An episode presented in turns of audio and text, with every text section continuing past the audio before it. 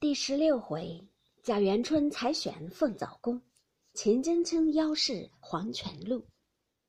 话说宝玉见收拾了外书房，约定与秦钟读夜书。偏那秦钟禀赋最弱，因在郊外受了些风霜，又与智囊儿偷妻缱绻，未免失于调养。回来时便咳嗽伤风，懒进饮食，大有不胜之态，遂不敢出门，只在家中养息。宝玉便扫了兴头，只得赋予无可奈何，且自尽后大御时再约。那凤姐儿已是得了云光的回信，俱已妥协。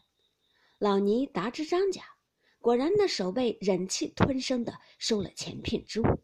谁知那张家父母如此爱世贪财，却养了一个知意多情的女儿。闻得父母退了前夫，他便一条麻绳，悄悄的自缢了。那守备之子闻得金戈自缢，他也是个极多情的，遂也投河而死，不负妻意。张李两家没去，真是人财两空。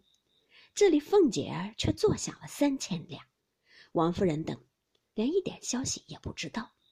自此，凤姐儿胆识愈壮，以后有了这样的事儿，便恣意的作为起来，也不消多计。一日正是贾政的生辰。宁荣二处人丁都齐集庆贺，闹热非常。忽有门吏忙忙进来，至席前报说，有六宫都太监夏老爷来降旨。吓得贾赦、贾政等一干人不知是何消息，忙指了戏文，撤去酒席，摆了香案，起中门跪接。早见六宫都太监夏守忠乘马而至，前后左右又有许多内监跟从。那夏守忠也并不曾复诏捧斥，只言前下马，满面笑容走至厅上，南面而立，口内说：“特旨立刻宣贾政入朝，在临静殿必见。”说毕，也不及吃茶，便乘马去了。贾政等不知是何兆头，只得急忙更衣入朝。贾母等何家人等心中皆惶惶不定。不住的使人飞马来往报信，有两个时辰功夫，忽见赖大等三四个管家喘吁吁跑进仪门报喜，又说：“奉老爷命，速请老太太带领太太等进朝谢恩。”等语。那时贾母正心神不定，在大堂廊下伫立，那邢夫人、王夫人、尤氏、李纨、凤姐、迎春姊妹以及薛姨妈等皆在一处，听如此信致。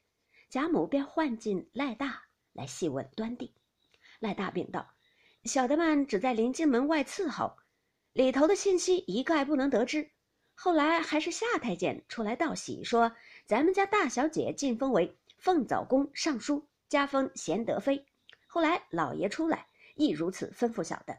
如今老爷又往东宫去了，速请老太太领着太太们去谢恩。”贾母等听了，方心神安定。不免又都洋洋喜气迎灾，于是都按品大装起来。贾母带领邢夫人、王夫人、尤氏，一共四圣大轿入朝。贾赦、贾珍亦换了朝服，带领贾蓉、贾强服侍贾母大轿前往。于是宁荣两处上下里外，莫不欣然踊跃，个个面上皆有得意之状，言笑鼎沸不绝。谁知近日水月庵的智囊私逃进城，找至秦钟家下看视秦钟，不意被秦业知觉，将智能逐出，将秦钟打了一顿，自己气得老病发作，三五日光景，呜呼死了。秦钟本自怯弱，又带病未愈，受了痴障，今见老父气死，此时悔痛无极，更有添了许多症候，因此。宝玉心中怅然，如有所失。虽闻得元春进封之事，亦未解得愁闷。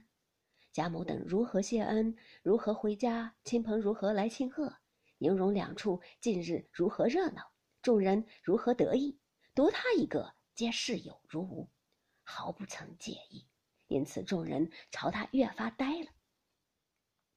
且喜贾琏与黛玉回来，先遣人来报信。明日就可到家，宝玉听了，方略有些喜意。